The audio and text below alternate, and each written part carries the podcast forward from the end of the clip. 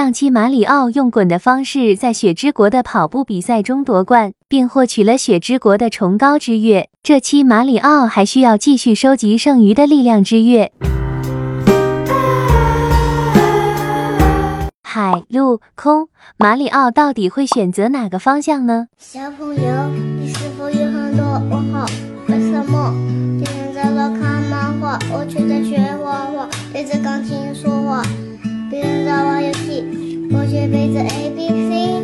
我想要一台大大的飞机，去打造一台九九录音机。马里奥最终选择了从海路进发。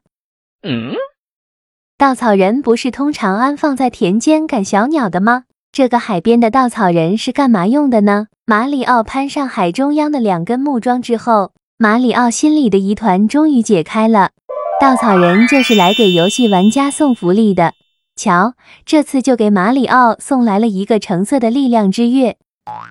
马里奥仗着自己优秀的游泳技术，一头便扎进海水里。可雪之国的海水是冰水啊，马里奥没游多远就要被冻成冰棍儿了。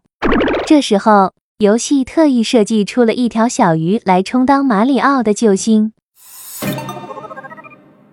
马里奥变身小鱼后，在水里游得更加游刃有余了。很快便来到滨海的角落，完成了打卡任务。可这么偏僻的地方会有力量之月吗？